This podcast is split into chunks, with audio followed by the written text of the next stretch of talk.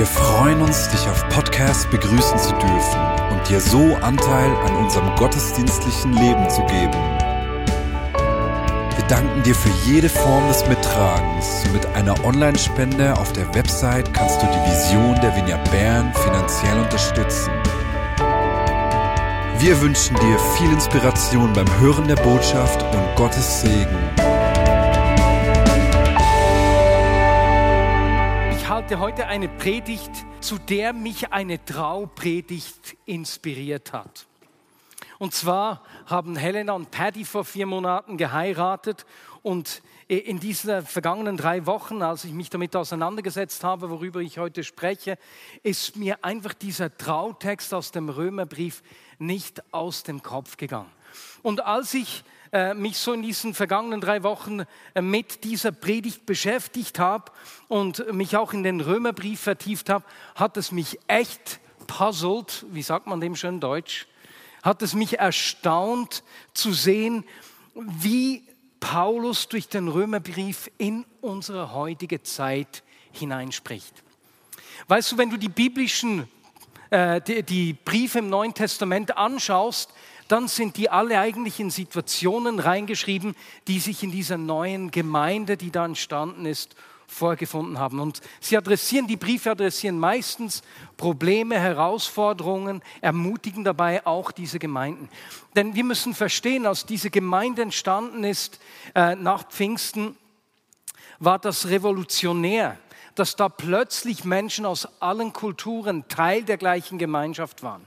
Dass so ganz unterschiedliche Menschen, die sonst nichts miteinander zu tun hatten, so eng miteinander verbunden waren. Und nicht nur Kulturen, sondern auch soziale Schichten. Eben, da waren beispielsweise natürlich eben Juden, die, die, die das Alte Testament, die Tora kannten und heute feiern wir in der jüdischen Gemeinde Simchat Tora, dass Gott äh, seinem Volk die Tora gegeben hat.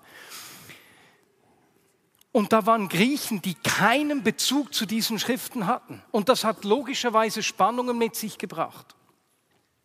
Der Römerbrief ist genau in eine solche Situation hineingeschrieben. Nur war die Herausforderung, mit der sich die Gemeinde in Rom konfrontiert hat, äh, sah, äh, ziemlich, äh, ziemlich groß. Denn unter Kaiser Claudius mussten alle Juden Rom verlassen und sie durften erst fünf Jahre später wieder nach Rom zurückkehren. Und das hat natürlich bedeutet, dass die Gemeinde in diesen fünf Jahren sich völlig verändert hat. Da waren die jüdischen Leiter weg, ähm, mit ihnen dann auch weite Teile der jüdischen Gewohnheiten und Bräuche. Und als fünf Jahre später die Juden wieder zurückkommen durften, äh, fanden sie eine ganz andere Gemeinde vor. Da war auf der einen Seite hatten sie die Beziehung nicht gepflegt, da war Distanz da. Auf der anderen Seite ähm, eben dieser fehlenden jüdisch, der fehlende jüdische Bezug, der zu Streit unter ihnen geführt hat. Und die Diskussion und der Streit waren so intensiv, dass sie sich nicht einmal mehr getroffen haben. Sie haben weder zusammen gegessen noch zusammen Gottesdienst gefeiert und Gott angebetet. Und in diese Situation hinein schreibt Paulus den Römerbrief. Und weißt du, wenn, wenn ich die, die Realität in dieser Gemeinde in Rom anschaue, dann erinnert mich das an unsere Situation heute. Unsere Trennung war nicht fünf Jahre, sondern das sind zweieinhalb Jahre, die unsere Verbundenheit angegriffen hat. Und die Diskussionen in Rom, die haben sich natürlich um die jüdischen Reinheitsvorschriften, um den Sabbat und so gedreht. Bei uns nicht. Bei uns ging es um Corona und die Maßnahmen und wie wir damit umgehen.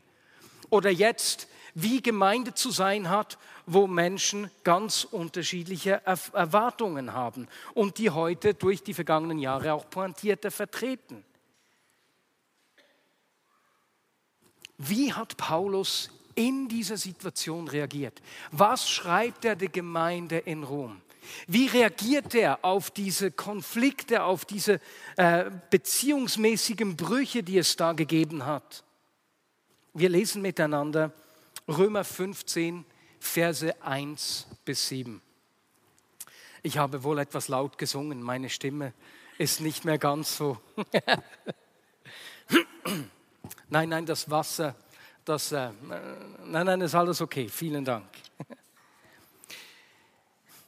Selbst wenn wir einen starken Glauben haben, dürfen wir uns nicht nach uns selbst richten, sondern müssen die Zweifel und Ängste schwächerer ernst nehmen. Wir sollen uns so verhalten, dass es dem anderen hilft und er dadurch im Glauben ermutigt wird. Denn auch Christus lebte nicht nur für sich selbst. In der Schrift heißt es, die Menschen, die dich beleidigen, beleidigen auch mich.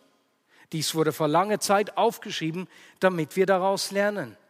Es soll uns Hoffnung geben und ermutigen, so dass wir geduldig auf das warten, was Gott in der Schrift versprochen hat.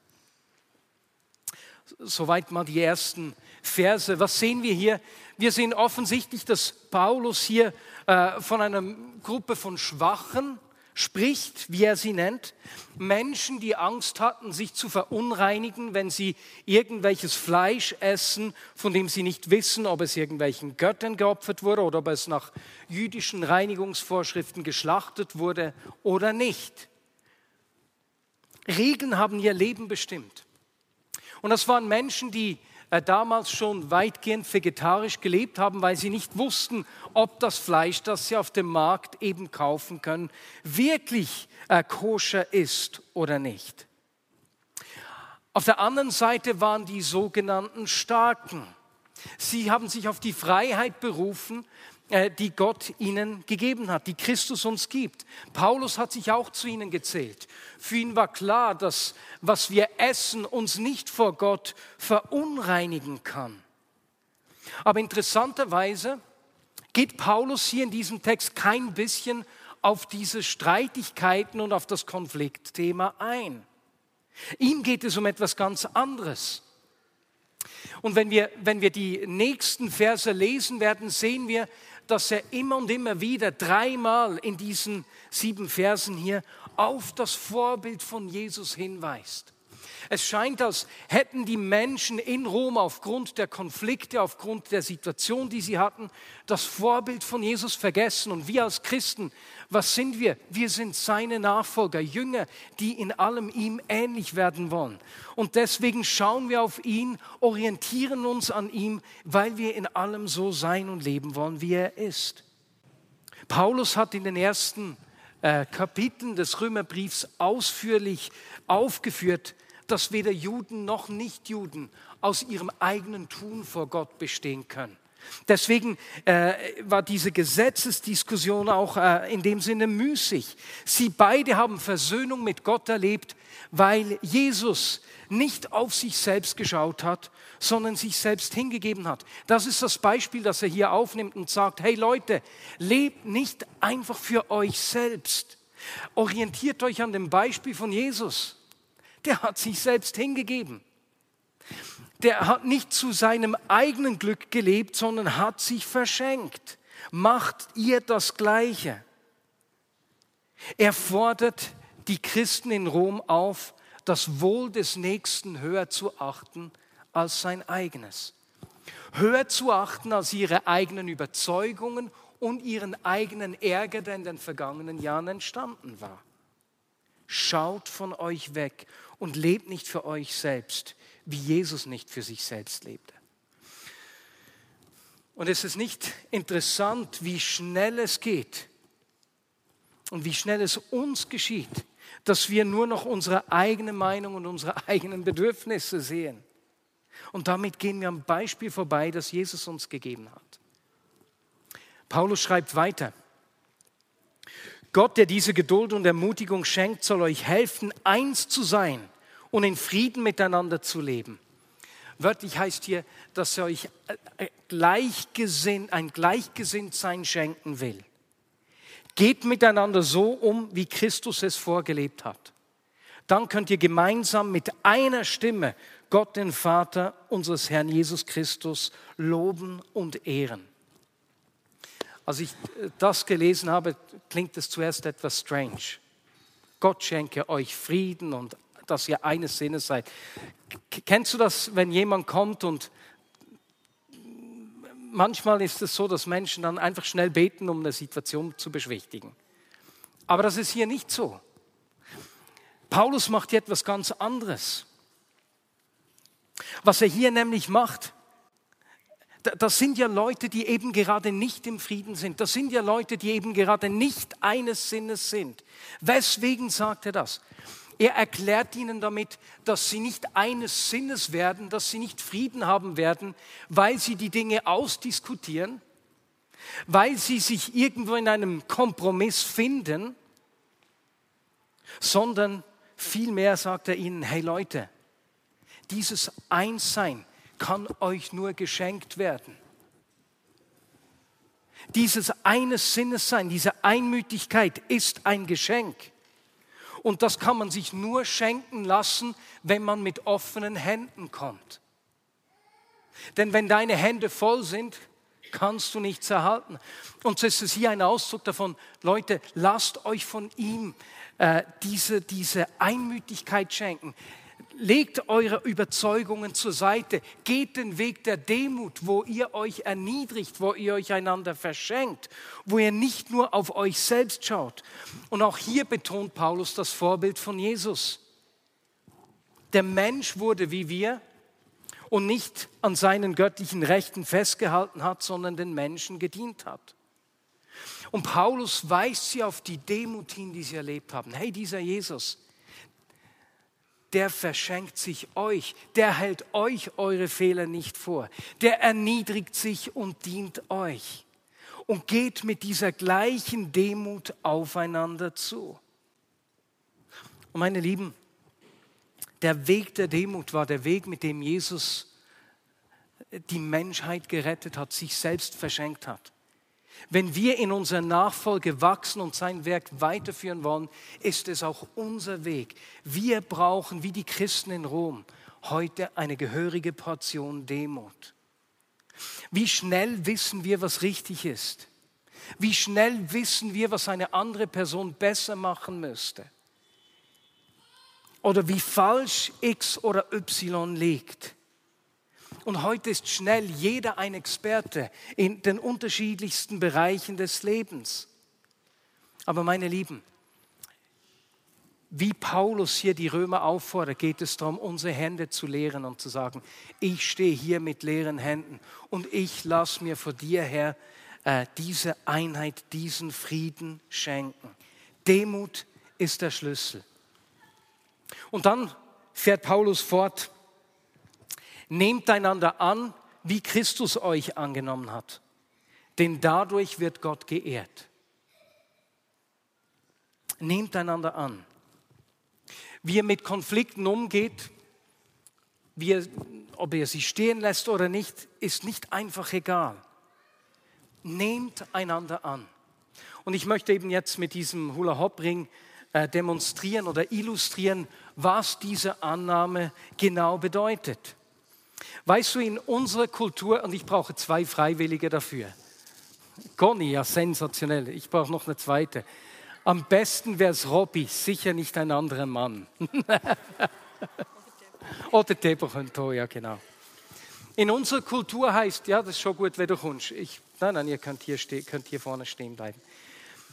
In unserer Kultur heißt Annahme, dass ich dich stehen lasse hey, wie, wie, du denkst, deine Meinung, das ist okay, jedem das seine und ich spreche dir nicht rein. Aber es ist eine Annahme, die unglaubliche Distanz schafft, die keine Nähe mit sich bringt. Die Annahme, von der, ihr dürft das halten, super, ich sage euch gleich, was ihr danach machen dürft. Dieses Verständnis von Annahme und Toleranz schafft Distanz zwischen uns. Aber Paulus geht von etwas ganz anderem aus. Er braucht den griechischen Begriff proslambano, was so viel bedeutet, wie jemanden an die Seite zu nehmen. Und mit diesem Wort wird auch die Einnahme von Speisen beschrieben, also etwas, das unglaublich nahe kommt und viel näher zum Ausdruck bringt. Wenn er also sagt, nehmt einander an, spricht er nicht von einer, von einer Annahme von, ja, wir haben uns gefunden, ich lasse dich mit deiner Meinung stehen, du isst kein Fleisch, ich esse Fleisch, sondern ihr könnt loslassen. Habe ich es genau verkehrt gesagt? Habe ich es richtig gesagt? Gut. Sondern er spricht von einer Nähe. Nehmt euch an. Die Nähe schafft. Jetzt müsst ihr so stehen bleiben bis am Ende des Gottesdienstes. Nein, nein, ihr dürft euch widersetzen. Meine Lieben, das heißt es, sich anzunehmen.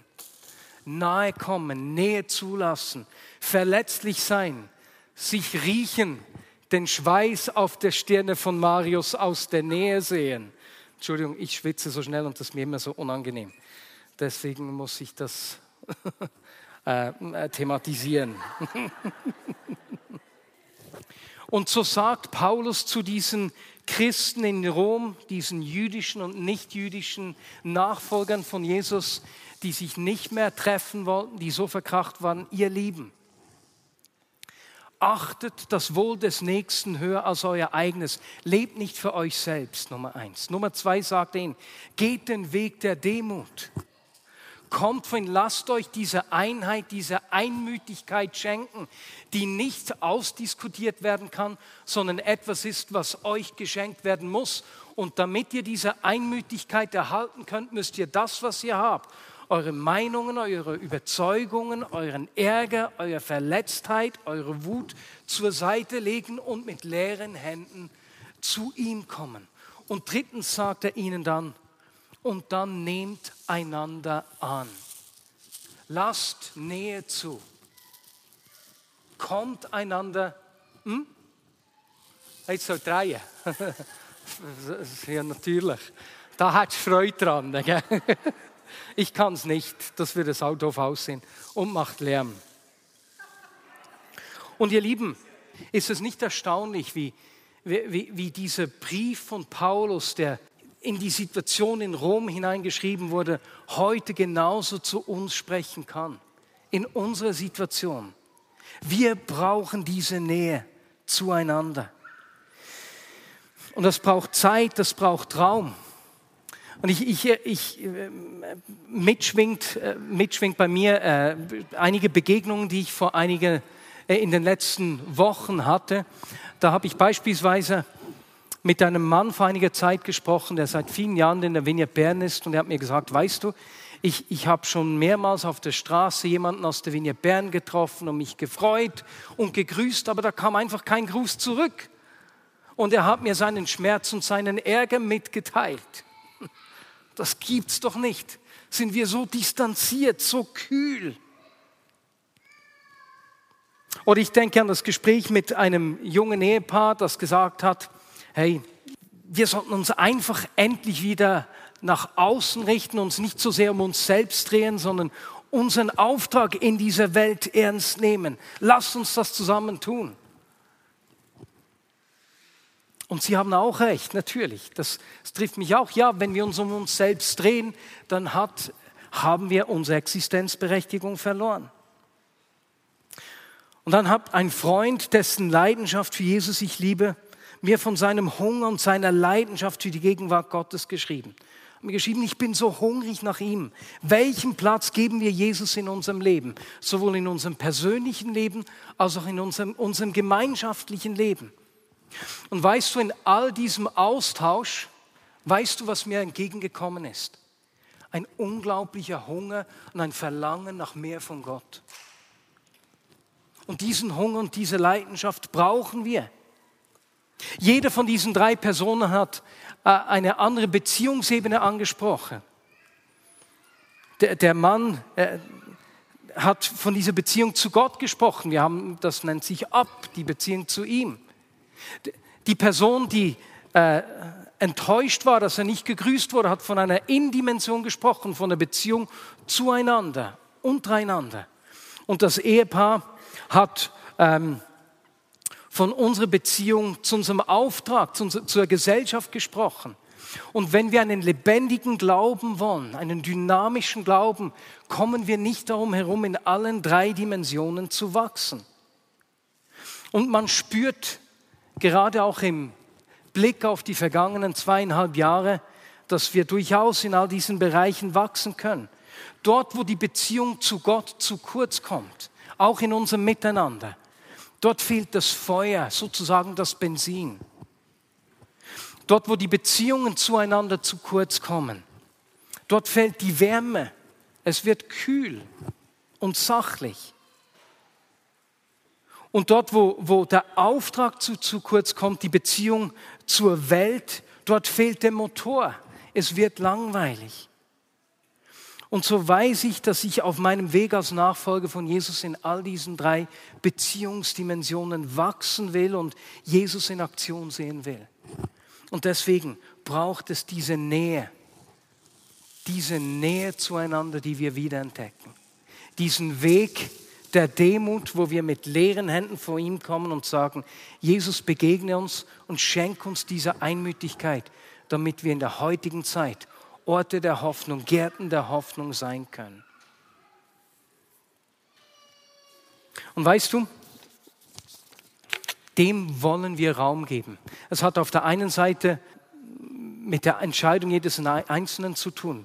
Komme ich mit leeren Händen vor ihm? Und ich möchte, stimmt, ich, bevor ich den letzten Teil mache, wollte ich dafür kurz beten. Entschuldigung, ich habe mich etwas ablenken lassen. Hey, diese, diese drei Dimensionen, vom das Wohl des Nächsten höher achten, dem Weg der Demut, wo wir mit leeren Händen vor ihn kommen und uns diese Einmütigkeit schenken lassen und drittens diese Bereitschaft, Nähe zuzulassen. Das ist eine ganz persönliche Entscheidung. Und ich möchte dafür einfach beten kurz, bevor ich zum Schluss noch was kurz sage. Jesus, es bewegt mich zu sehen, wie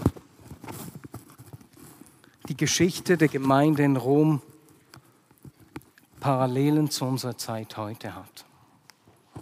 Und wie diese Anweisungen, die Paulus im Römerbrief niedergeschrieben hat, so in unsere Situation hineinspricht. Und Jesus, es ist manchmal so schwierig, volle Hände leer zu kriegen die Dinge, die uns beschäftigen, Meinungen, die so stark sind, Dinge, die uns so verärgert haben, loszulassen und leere Hände zu haben, dass du diese Einmütigkeit schenken kannst. Aber Jesus, wir strecken unsere Hände vor dir aus und sagen dir, fülle du unsere Hände. Und Jesus, ich bitte dich, dass du in diesem Moment Dinge aus Händen nimmst, wo, wo Menschen untereinander keinen Kontakt mehr pflegen können oder wo Ärger da ist, wo die Begegnung mit, miteinander einfach erschwert, wie das in Rom der Fall war. Und wo wie so Hände mit, mit irgendwas, Enttäuschung, Ärger, Traurigkeit, Schmerz gefüllt sind oder Überzeugungen, die den Weg zueinander versperren. Jesus, dort bete ich, dass du einfach diese Dinge aus den Händen nimmst. Und Jesus, ich bitte dich für Einmütigkeit und eine Leidenschaft für dich, die brennt und uns zusammenführt, zusammenbindet. Ich danke dir dafür, Jesus. Amen. Und Debo, du darfst schon nach vorne kommen. Was ich noch sagen wollte, wir werden ja im Januar bewusst am ersten Wochenende des Monats ein Community-Wochenende durchführen. Und zwar machen wir das ganz bewusst, weil wir wissen, wie wichtig die Gemeinschaft ist und dass wir Teil des Wirkens Gottes immer in Gemeinschaft werden. Und dass Gott uns miteinander wachsen lässt und miteinander braucht, um in dieser Welt Gärten der Hoffnung zu sein, Orte, wo Menschen ihm begegnen können.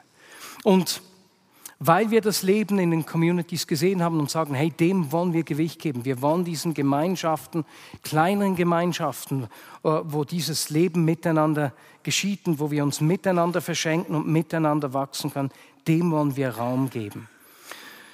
Deswegen beginnen wir ab dem ersten Wochenende im Januar jeden Monat mit einem Community-Wochenende. Diese Woche hat sich eine weitere Person gemeldet, die im Aretal eine Community beginnen möchte. Und wir sind an einem Begleitprozess, werden uns am Freitag in einer Woche zum zweiten Mal treffen. Und wenn du ähm, entweder Interesse hast oder dir vorstellen kannst, auch eine solche Community ähm, aufzugleisen, anzubieten, wo 15 bis 30 Menschen miteinander auf den Weg gehen, um sich miteinander miteinander zu wachsen und sich miteinander in der Region Bern zu verschenken, dann melde dich unbedingt bei uns. Du kannst es entweder nach dem Gottesdienst bei mir tun oder aber indem du meinem Bruder Matthias, matthias.bühlmann at bernch eine Mail schickst. Amen.